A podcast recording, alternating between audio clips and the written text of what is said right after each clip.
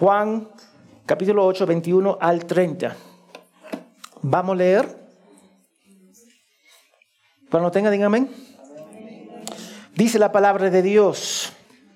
Entonces Jesús le dijo de nuevo, yo me voy y me buscarán y ustedes morirán en su pecado. Donde yo voy ustedes no pueden ir. Por eso los judíos decían, ¿acaso se va a suicidar? Puesto que dice, a donde yo voy ustedes no pueden ir. Y Jesús le decía, ustedes son de abajo, yo soy de arriba. Ustedes son de este mundo, yo no soy de este mundo. Por eso les dije que morirán en sus pecados. Porque si no creen que yo soy, morirán en sus pecados. ¿Tú quién eres? Le preguntaron. Jesús le contestó que les haya estado diciendo desde principio que tengo mucho que decir y juzgar de ustedes, pero aquel que me envió es veraz. Y yo, las cosas que oí de él, estas digo al mundo. Ellos no comprendieron que les hablaba del Padre. Por eso Jesús le dijo, cuando ustedes levantan al Hijo del Hombre, entonces sabrán que yo soy y que no hago nada por mi cuenta, sino que hablo estas cosas como el Padre me enseñó. Y aquel que me envió está conmigo y no me ha dejado solo, porque yo siempre hago lo que le agrada. Al hablar estas cosas, muchos creyeron en él. Vamos a orar. Señor, gracias por tu palabra y gracias por tu fidelidad. Oramos que tu Espíritu Santo revela en las partes más profundas de nuestros corazones y alumbrar a Cristo que nosotros podemos someternos a la palabra y que nos puede mostrar quién tú eres y quién somos nosotros en frente de tu santidad. Espíritu Santo, quiebra corazones. En el nombre de Jesús, amén y amén. Ahora, hermanos, hoy el título de la prédica es cómo garantizar la entrada al infierno. Eso porque quería buscarlo. ¿Cómo garantizar la entrada al infierno?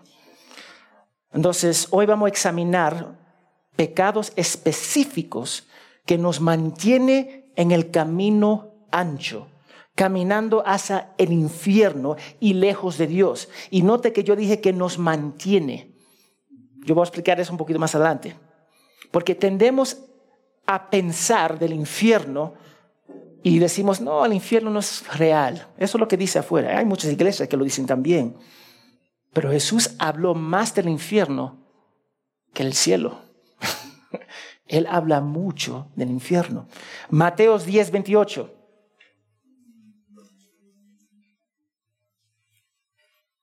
Cuando lo tengan, digan amén.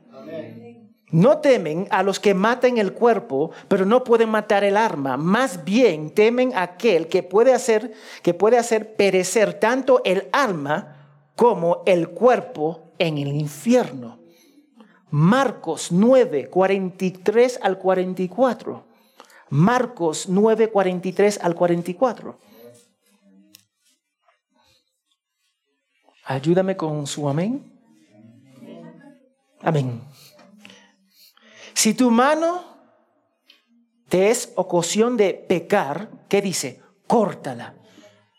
Te es mejor entrar en la vida manco que teniendo las dos manos ir al infierno, al fuego que no se apaga, donde el gusano de ellos no mueren y el fuego, una vez más, no se apaga. Ese es impresionante, ¿sí o no? Es Marcos 9:43. Amén. Ok. Ok. La razón porque hablamos de esto acá es porque está en la Biblia. Esa es la realidad que espera cada persona que rechaza a Jesús. Nosotros pensamos en el infierno y pensamos que Dios va a enviar a las personas al infierno. No. Es nuestro destino por derecho. Escúchame. es nuestro destino por derecho. Cada persona nace en ese camino, al infierno. Desde que Adán y Eva pecaron, cada persona nace espiritualmente muerto y condenados automáticamente. Eso es lo que dice la palabra de Dios. Y en esta vida podemos pensar que estamos bien y la mayoría de las personas afuera piensan que están bien. Yo vine con el taxista y yo le pregunté, bueno, ¿tú sabes a dónde vas? ¿Cielo o infierno?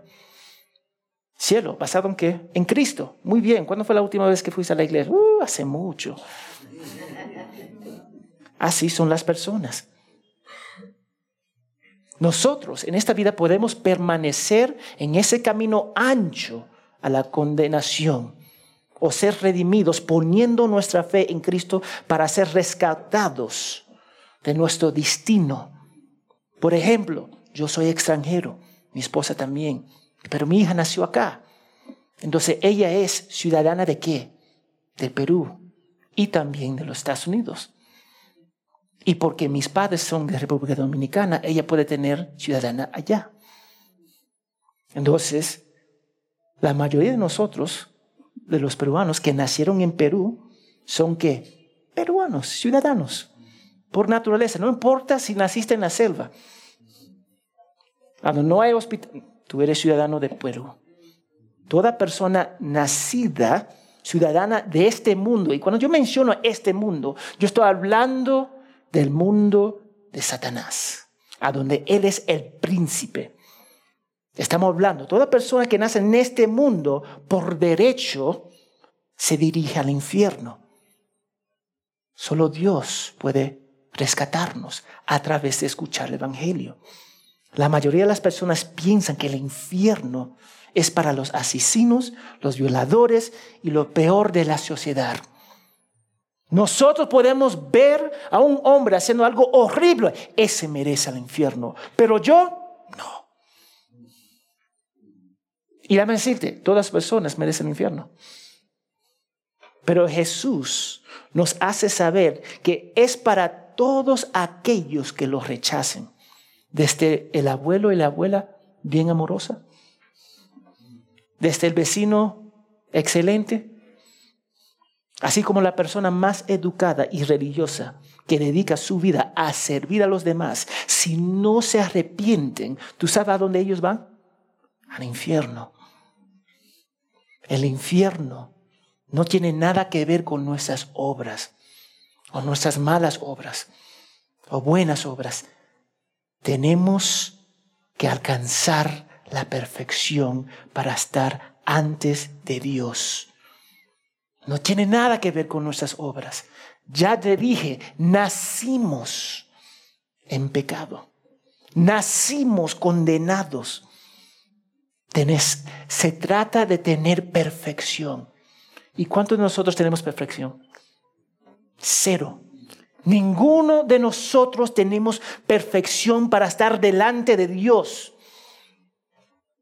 Ninguno de nosotros. Necesitamos la perfección para entrar y ninguno de nosotros somos perfectos. Hay un problema.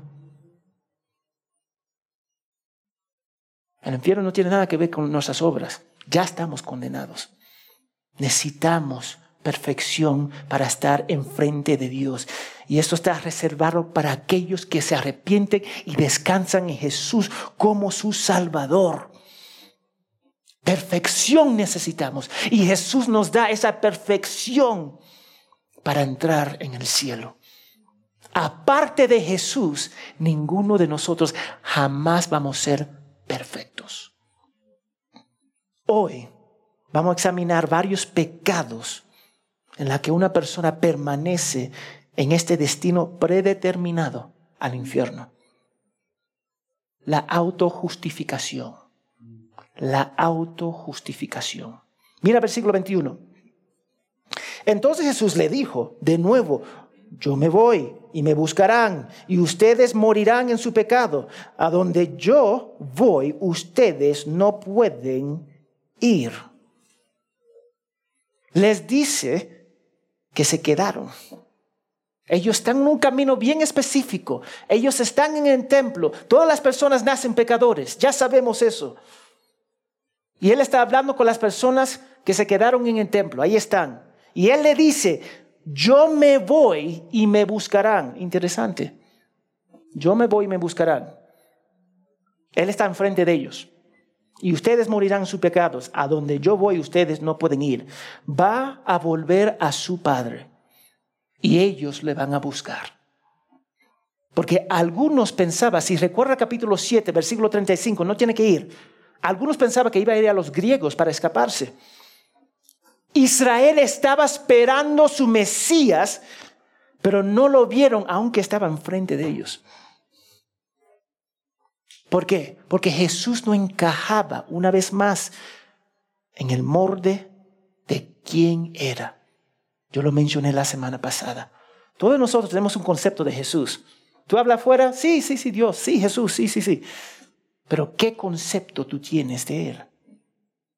Entonces ellos van a seguir buscando a su Mesías, a su Salvador, pero ellos van a buscar un Salvador político.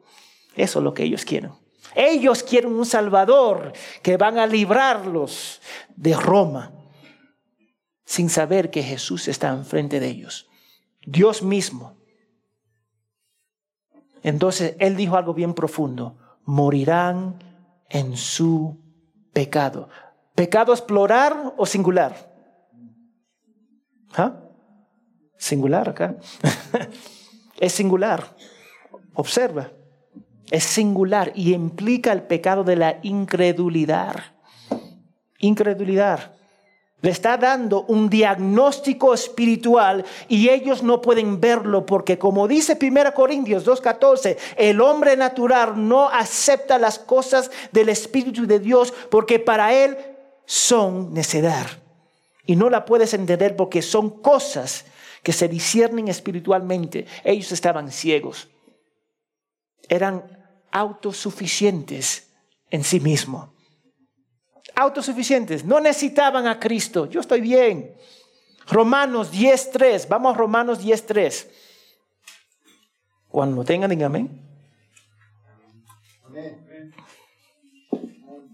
Dice, pues desconociendo la justicia de Dios y procurando establecer la suya propia, no se sometieron a la justicia de quién? De Dios. Ellos ya tenían su justicia. Ellos ya estaban bien en sus ojos. ¿Para qué necesitan a Jesús? ¿Para qué? No era necesario, porque en sus mentes ellos ya tenían el pasaje, la entrada al cielo. Acá lo tengo, está en mi bolsillo. Pero lo que se van a dar cuenta, van a estar enfrente del Señor y van a alcanzar su mano en su bolsillo y no va a haber nada. Y Dios lo va a juzgar porque rechazaron a Jesús. Y lo va a juzgar según sus obras. Lucas 18, por favor. Lucas 18, 9 al 14.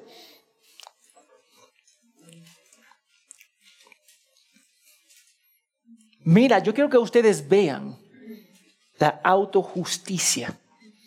Dijo 18, 9 a 14, dijo también Jesús esta parábola a unos que confiaban en sí mismo como justos y despreciaban a los demás. Dos hombres subieron al templo a orar. Uno era fariseo y el otro recaudador de impuestos. El, el fariseo puesto en pie oraba para sí de esta manera. Dios, te doy gracia.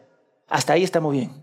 Hasta ahí está muy bien. Dios, te doy gracia porque no soy como los demás hombres. Ahí ya nos desviamos.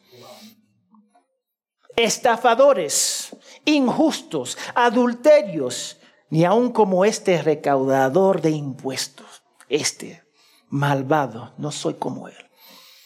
Yo ayuno dos veces por semana doy el diezmo de todo lo que gano.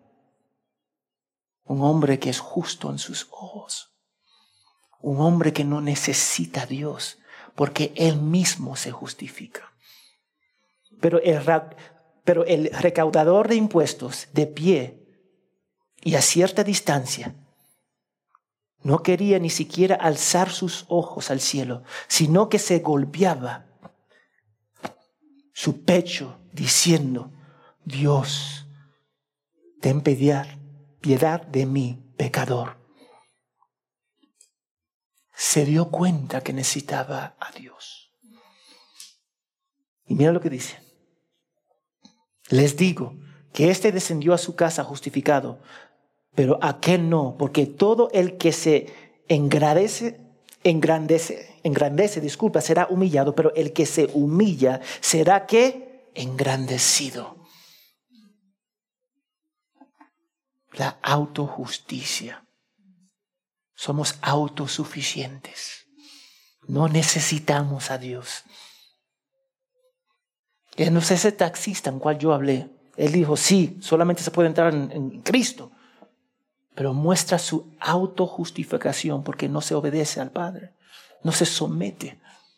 Él en sus ojos está bien. El pueblo de Israel confiaba que eran judíos, fariseos, escribas, descendientes de Abraham. Y el pueblo elegido de Dios, yo soy yo. Yo soy lo máximo. Yo voy a entrar. Yo tengo mi entrada acá. En mi bolsillo, acá está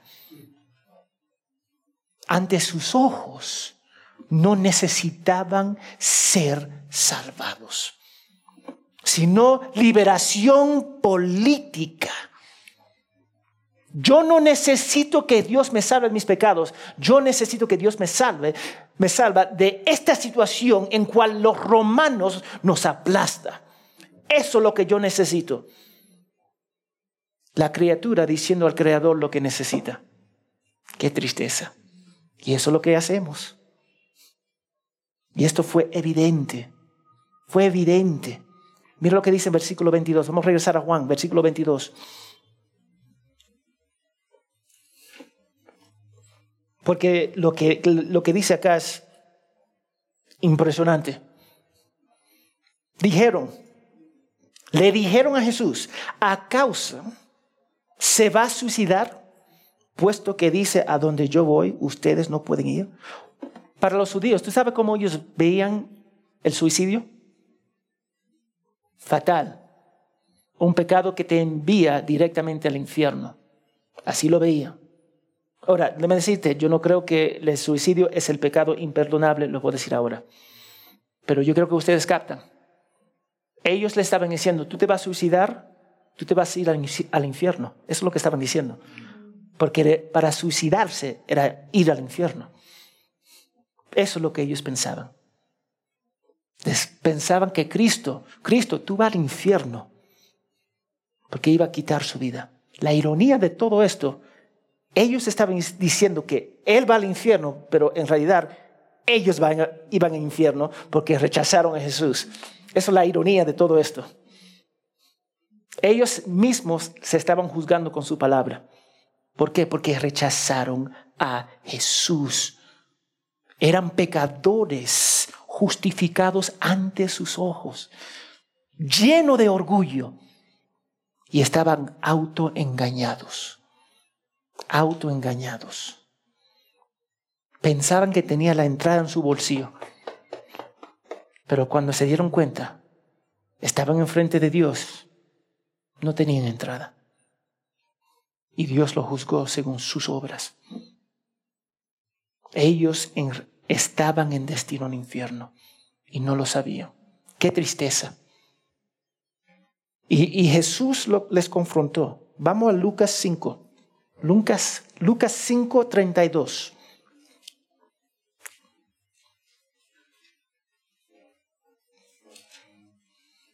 Cuando tengan, digan amén.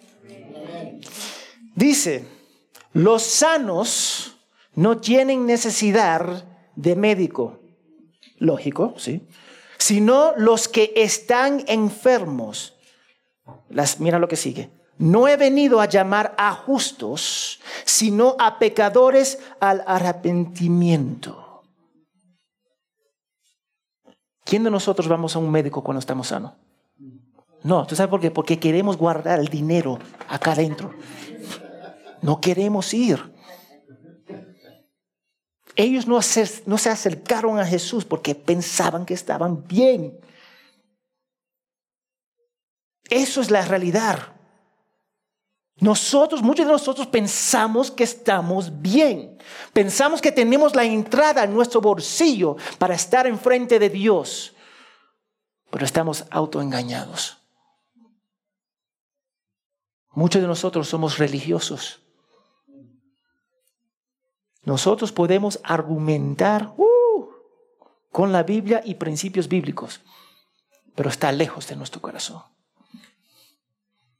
Pensamos que tenemos la entrada acá, en nuestro bolsillo, y estamos mal. Porque la entrada al reino de Dios es creer en Jesús.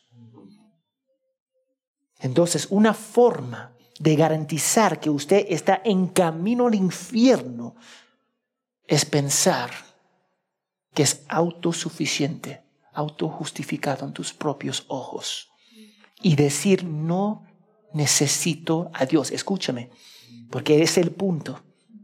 Tú estás diciendo no necesito a Dios. Recházalo acá, Él te va a rechazar acá arriba. Así va a ser. No lo, no lo necesitaban. Ahora, nosotros todos necesitamos al Padre, el Hijo y el Espíritu Santo. Lo necesitamos. Es que muchos de nosotros no sabemos nuestra condición humana y establecemos nuestra justicia en nuestros ojos. ¿Cómo lo hacemos? Ok, yo veo a mi vecino que es un borracho, o yo veo a ese hombre que le da a su esposa, a esa esposa que engaña a su esposo, y ahí establecemos una justicia propia y decimos, no, no, soy como él o como ella. Amén. Entonces, tranquilo. Y los fariseos eran un buen ejemplo sobre eso. Ellos pensaban que estaban excelentes. Nosotros también pensamos que somos autosuficientes. Queremos un cristianismo superficial, de nuestra manera, y pensamos que podemos manejar nuestras vidas mejor que Dios. Así somos. En la iglesia se manifiesta y frecuentemente. Tú, tienes que, verlo, porque hay personas que sí, yo sigo a Dios, pero su vida no, no lo sigue. El mundo dice que sigue a Dios. El mundo va a decir, sí, yo creo en Dios, sí, yo creo en Dios, pero hacen lo que quieren. En la iglesia dicen que siguen a Dios, pero muchos hacen lo que quieren. ¿Cuál es la diferencia? No hay diferencia. Están desobedeciendo, ambos están desobedeciendo. Y es el fruto de la desobediencia que nos hace entender que estamos mal es bien claro. Porque la obediencia o desobediencia se puede ver. Yo no puedo ver ninguno de sus corazones y ustedes no pueden ver la mía. Pero yo sí puedo ver sus acciones. Y las personas que son, se autojustifican, no necesitan a Dios, no necesitan la Biblia. Ellos necesitan lo que ellos necesitan.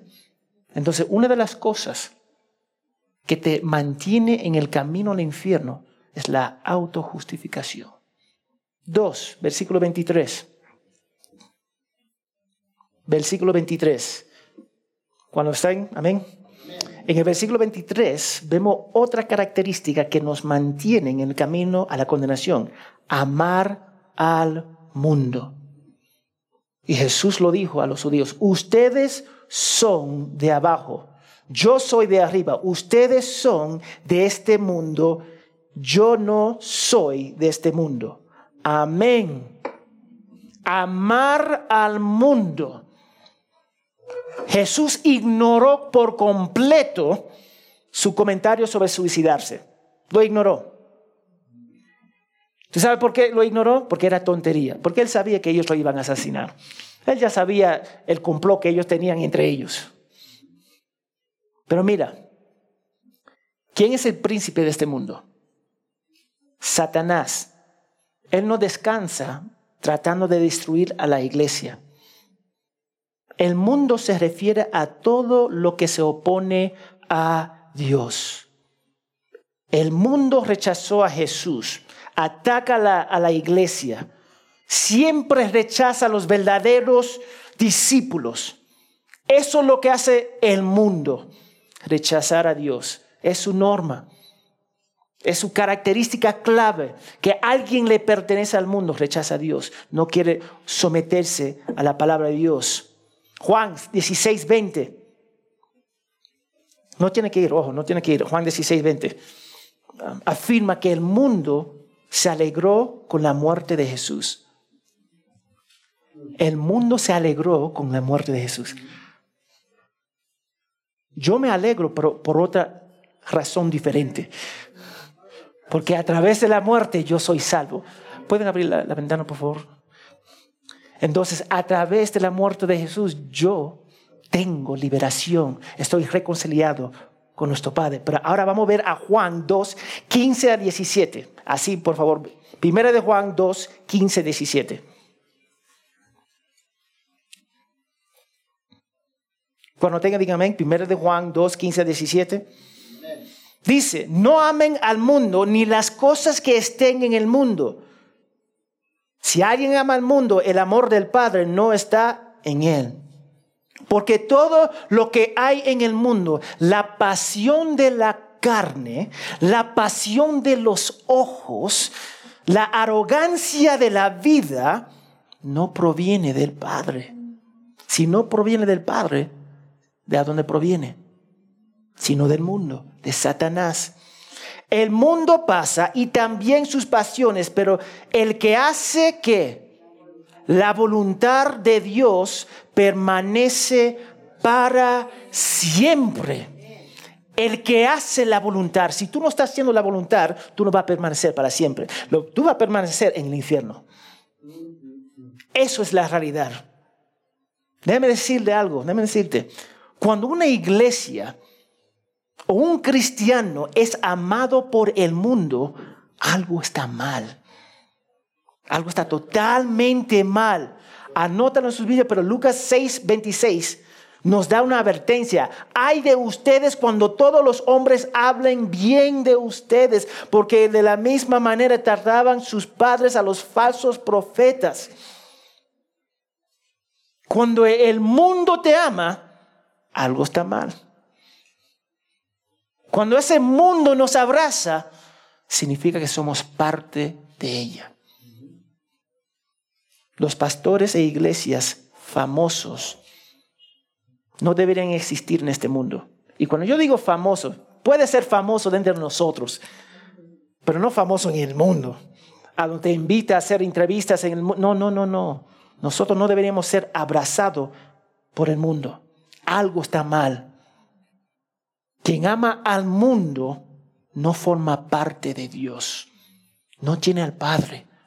Están en ese camino al infierno. Eso. ¿Y cómo sabemos que los fariseos estaban en camino al infierno? Ellos manipularon a los oficiales para crucificar a Jesús. Hicieron la voluntad de su padre, Satanás. Todos nosotros hacemos la voluntad la pregunta es, ¿la voluntad de quién? ¿La voluntad de Dios o la voluntad de Satanás?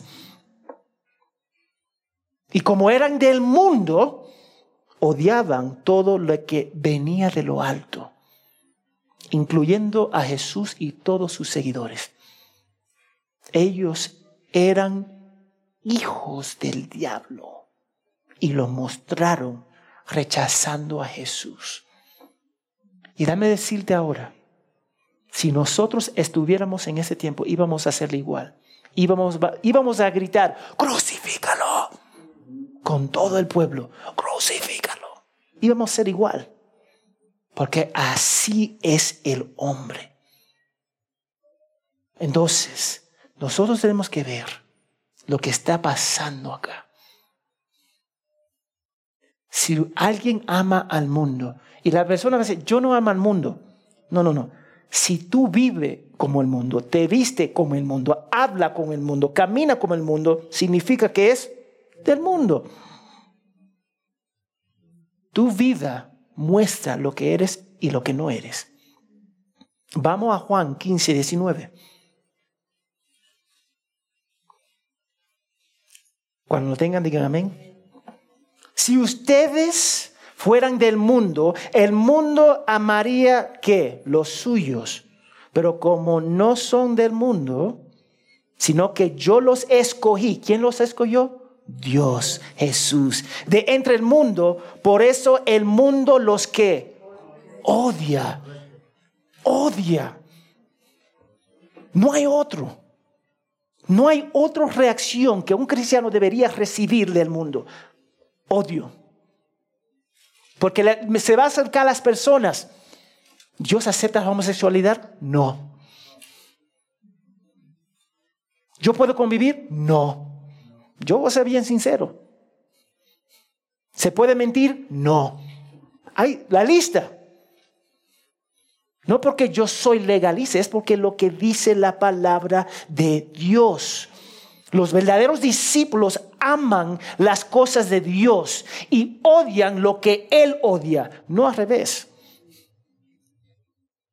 El, el, amor al mundo es una clara indicación que tú sigues en ese camino al infierno. Tercera cosa, la incredulidad. Versículo 24. Vamos a regresar a Juan 8:24. Mira lo que dice. Por eso, pero sí, por eso les dije que morirán en sus pecados, porque si no creen que yo soy, morirán en sus pecados. Si ustedes no creen, morirán. La incredulidad. Ahora, primero, nota la frase yo soy. ¿Quién usa esa frase? Lo vimos la semana pasada. Dios, yo soy. El yo soy el gran yo soy, para identificar a Dios. Él se identifica como Dios. Y me imagino que todas las personas lo captaron. Todas las personas lo captaron. Nosotros tenemos la tendencia, cuando reconocemos algo, algo nos interesa y escuchamos esa palabra, esa frase, ahí estamos atentos. Yo soy era una frase que ellos iban a reconocer. Iban, lo iban a reconocer. Es como si el Perú está en el mundial. ¡Ah! ¿Viste el mundial? ¡Ah! Pensando en Perú, cómo jugaron. Así, así, atentos. Israel estaba igual, atentos, yo soy, yo soy. Está diciendo que yo, Él es Dios. Ahora, creer acá es un verbo. Creer es un verbo activo. Piensa en eso. Es algo que hacemos continuamente.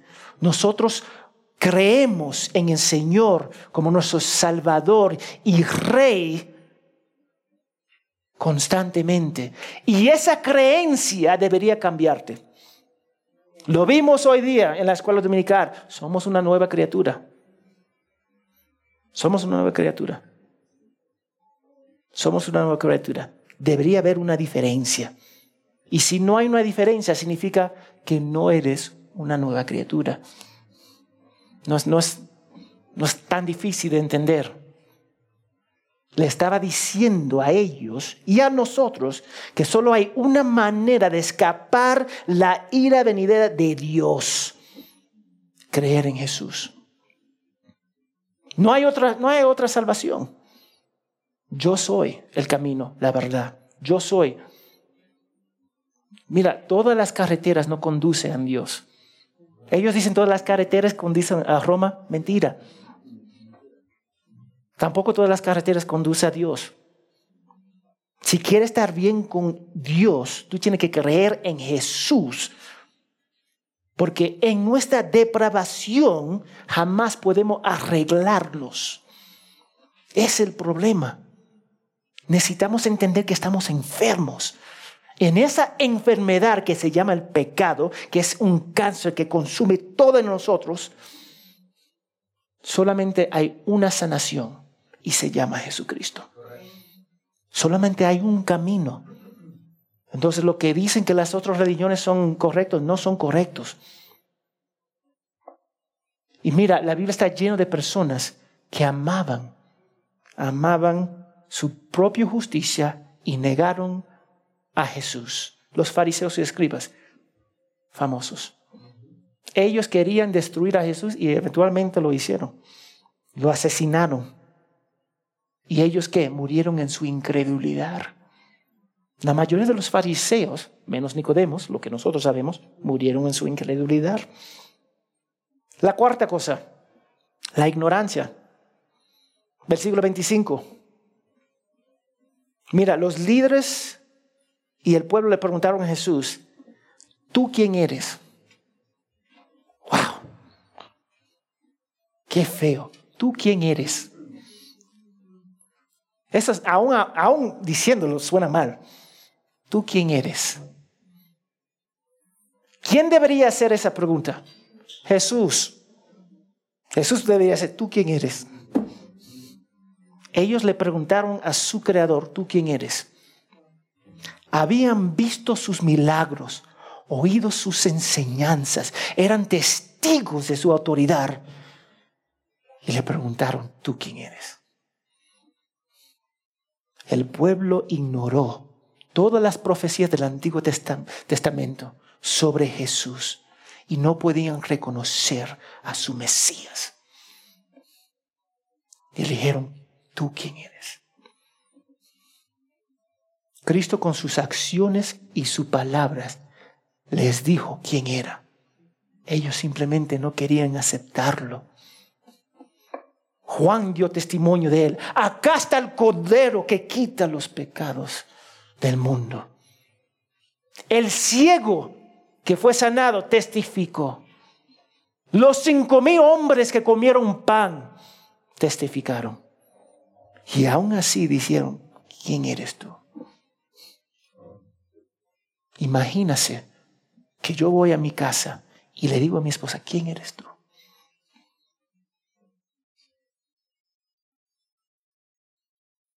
Imagínate que tus hijos se acercan y le dicen, ¿quién eres tú? Imagínate, tú hablas con tu, con tu jefe y tú le dices, ¿quién eres tú? Te corre. Eso es lo que nosotros hacemos. Miramos a nuestro Creador y decimos, ¿quién eres tú para dirigir mi vida? ¿Quién eres tú para dictar a donde yo camino, en qué creo, en qué estudio y cómo gasta mi dinero. ¿Quién eres tú? Eso es nuestra tendencia. Le preguntaron al creador del mundo en su ignorancia. Cuestionaron al Salvador. Y mira lo que dice el versículo 26. Tengo mucho que decir y juzgar de ustedes. Pero aquel que me envió es veraz. Y yo, las cosas que oí de él, estas digo al mundo. Él estaba mostrando, todo de ustedes vieron mis milagros, todo de ustedes escucharon mis enseñanzas, mis enseñanzas. No hay excusa ustedes ya están condenados. En su ignorancia rechazaron al Mesías. Él, todo lo que Jesús dice es verdad. Porque todo lo que Jesús dice viene del Padre, el Hijo y del Espíritu Santo. Los tres testifican. Se testifican. Y él dice, juzgar, tengo mucho que decir, y juzgar de ustedes. Y ya era claro que lo juzgó. El rechazo de ellos le juzgó.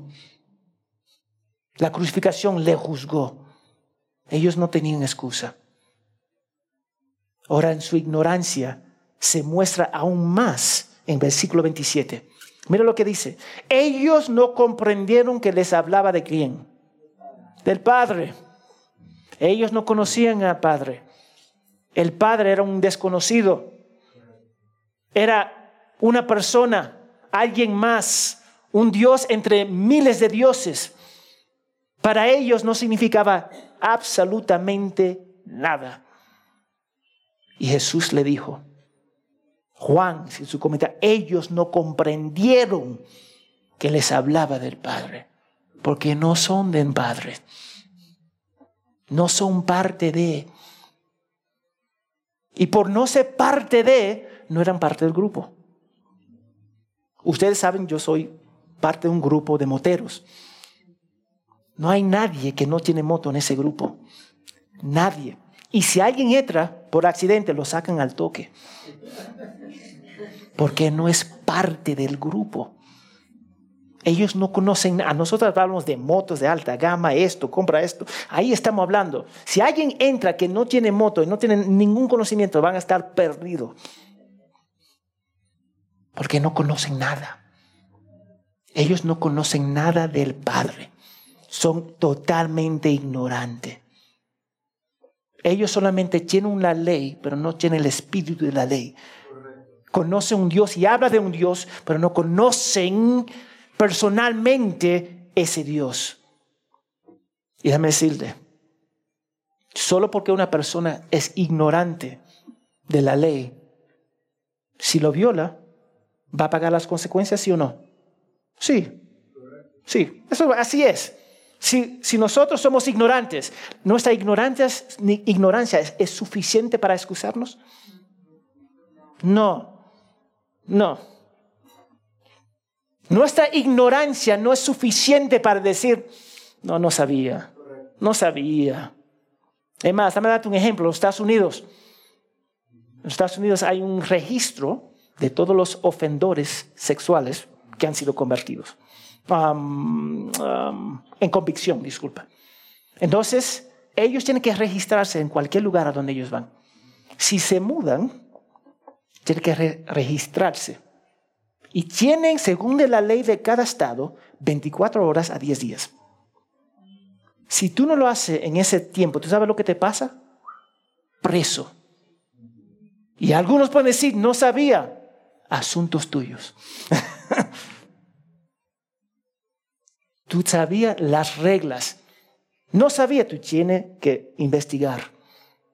Y ellos tienen que apuntarse. Y todo el mundo puede saber a dónde ellos viven.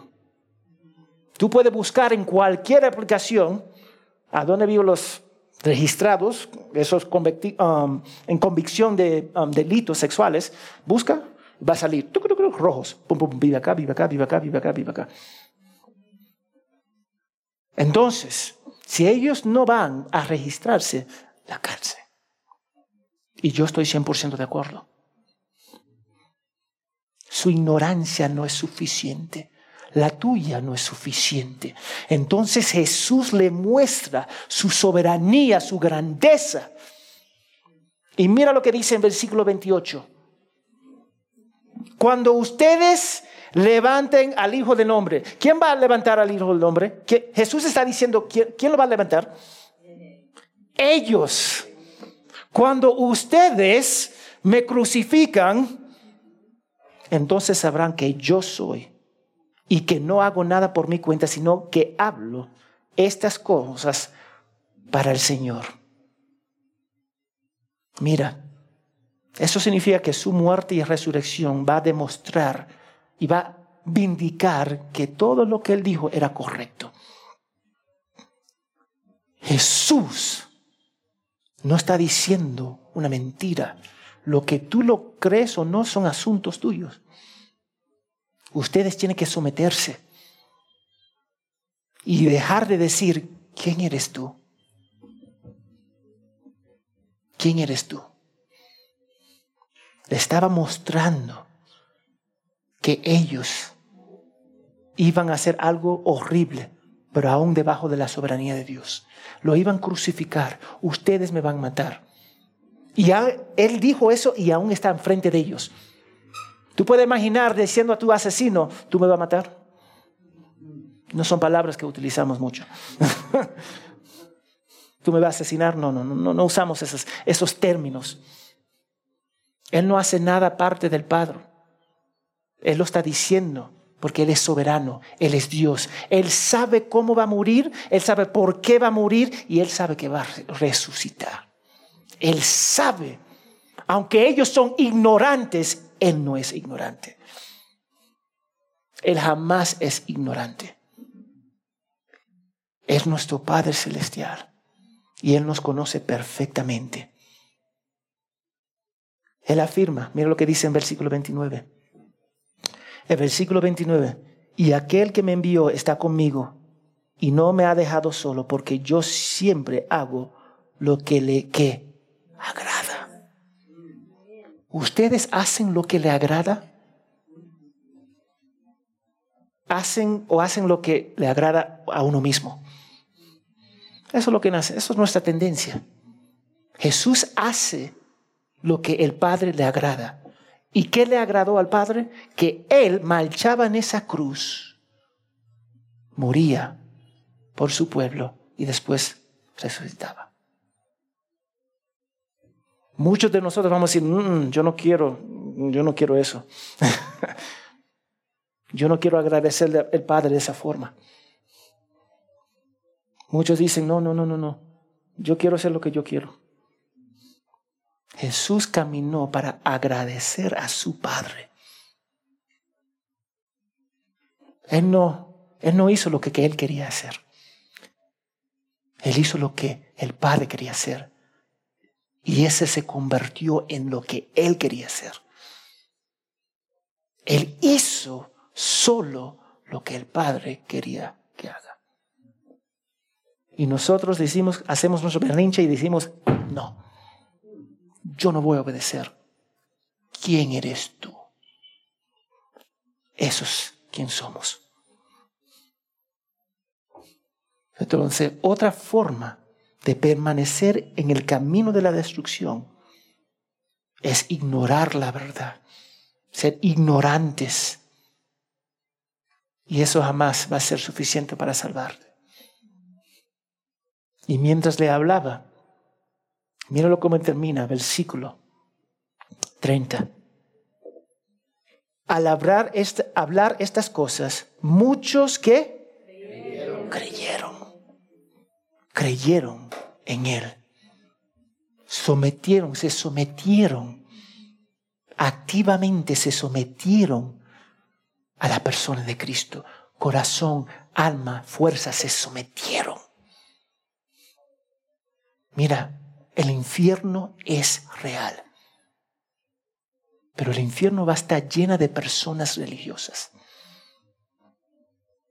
Personas que decían que conocían a Dios, pero lo rechazaron. Vamos a Mateo 7, 21.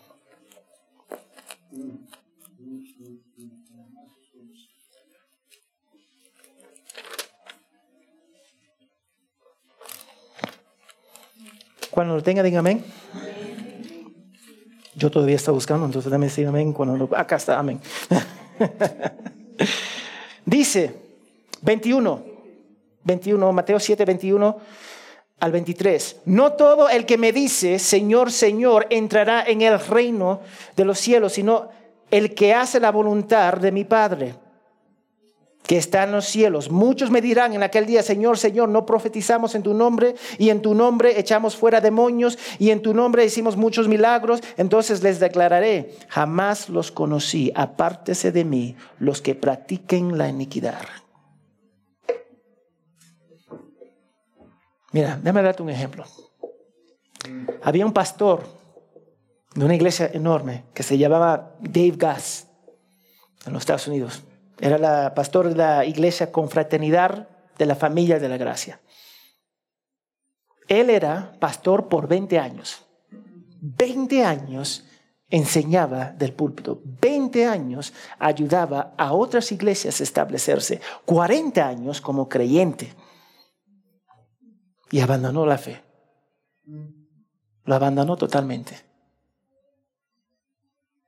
Nunca creyó ¿Tú sabes lo que estaba haciendo? Estaba tratando de fingir hasta lograrlo. Déjame aparentar que yo creo en, Cristo, aún enseñar que yo creo en Cristo, hasta que en realidad se convierte en una realidad. Y no se convirtió en una realidad. Quería fingir. Y aún cuando ese año que se fue, que se yo fue 2019, 20 engañó a su esposa con una mujer dentro de la congregación que también estaba casada, porque simplemente estaba fingiendo. Jesús no era una realidad. Él era ignorante del Padre. Él estaba autojustificado en sus ojos. Entonces no podía fingir más. Y yo quiero que ustedes captan eso. Tú puedes intentar toda tu vida para comportarte como un creyente, pero eventualmente tu naturaleza verdadera se va a manifestar. Sin dudas. Él ahora está caminando en el camino ancho hacia el infierno y la realidad nunca se apartó de ese camino. Él simplemente era pastor en el camino ancho y destino al infierno. 40 años como creyente, 20 años como pastor y lo dijo como, como basura en el, nuestro bolsillo. Ya, termino con, con Dios, termino con Jesús. Así es la persona. Las personas que practican estos hábitos se autojustifican, son ignorantes, no quieren creer, aman al mundo. Esas personas que practican esas cosas nunca irán a donde Jesús está. Yo me voy. Ustedes me van a buscar y no me van a encontrar en esta vida y la vida que viene. Ahí muere. Esas personas van a morir en sus pecados perdidos en un lugar a donde hay llantos, crujir de dientes, donde el gusano no muere. Ahí están esas personas. Jesús le está dando una advertencia y una oportunidad para arrepentirse y creer en Él. Y eso es la realidad. A mí no me interesa religión. No, me interesa. No me interesa cuántos tus veces tú vienes a la iglesia o no. A mí me interesa, y yo no digo esas cosas no son, no son importantes, pero a mí me interesa que una persona tiene una relación personal con el Salvador, con el Hijo de Dios, que se somete a su señorío. Eso es lo que me interesa. No que tú da diezmos, que tú vas a la iglesia, que tú ayudas. A mí no me importa tu percepción. Me preocupa tu estado eterna de tu alma. Y esas personas eran religiosas. Los líderes, los judíos eran religiosos, pero estaban en camino, en buen camino, al infierno. Y terminaron ahí. Van a terminar, mejor dicho. Si permanece en tu ignorancia, incredulidad, si tú permaneces en ese amor al mundo o autojustificación, tú vas a morir en tus pecados. No hay otra forma de decirlo. Va a morir en tus pecados. Y Jesús nos está dando la oportunidad para arrepentirnos. Es que nosotros no queremos arrepentirnos. Pensamos que estamos bien. De los diez mandamientos, ¿cuántos de ustedes han quebrado uno de los mandamientos una vez? Levanta sus manos. Todos. Significa que todos nosotros no somos perfectos y necesitamos esa perfección para estar en su presencia. Necesitamos a Cristo, necesitamos someternos al Salvador y decir, me rindo, en vez de decir quién tú eres. ¿Quién eres tú? Para que yo me someta a ti. Dame decirte quién eres. Es el creador del mundo. Es el creador de tu vida. Y Él merece nuestra lealtad. No te vayas acá pensando que tú estás bien si no está bien. Hoy es el día de salvación. Arrepiéntate. Porque, porque tú puedes ser como ese pastor 40 años en una iglesia, 20 años enseñando y nunca conoció. Y finalmente él dijo, yo veo a Dios como los, todos los, los cuentos de la mitología. Así describe a Dios. nunca creyó. ¿Quién eres él para que yo me someto? Dejó su esposa, se casó con la mujer que estaba engañando a su esposa y ahora viven juntos felices. Y viven felices, ¿sabe cómo feliz? En camino al infierno. Y con esa sonrisa que, ellas, que ellos tienen en esta vida, cuando llega al final de esa vida, esa sonrisa se va a desaparecer. Crujir de dientes, si no nos sometemos al Salvador. Señor, gracias por tu fidelidad. Gracias por tu palabra. Que nosotros podemos en realidad someternos a Cristo.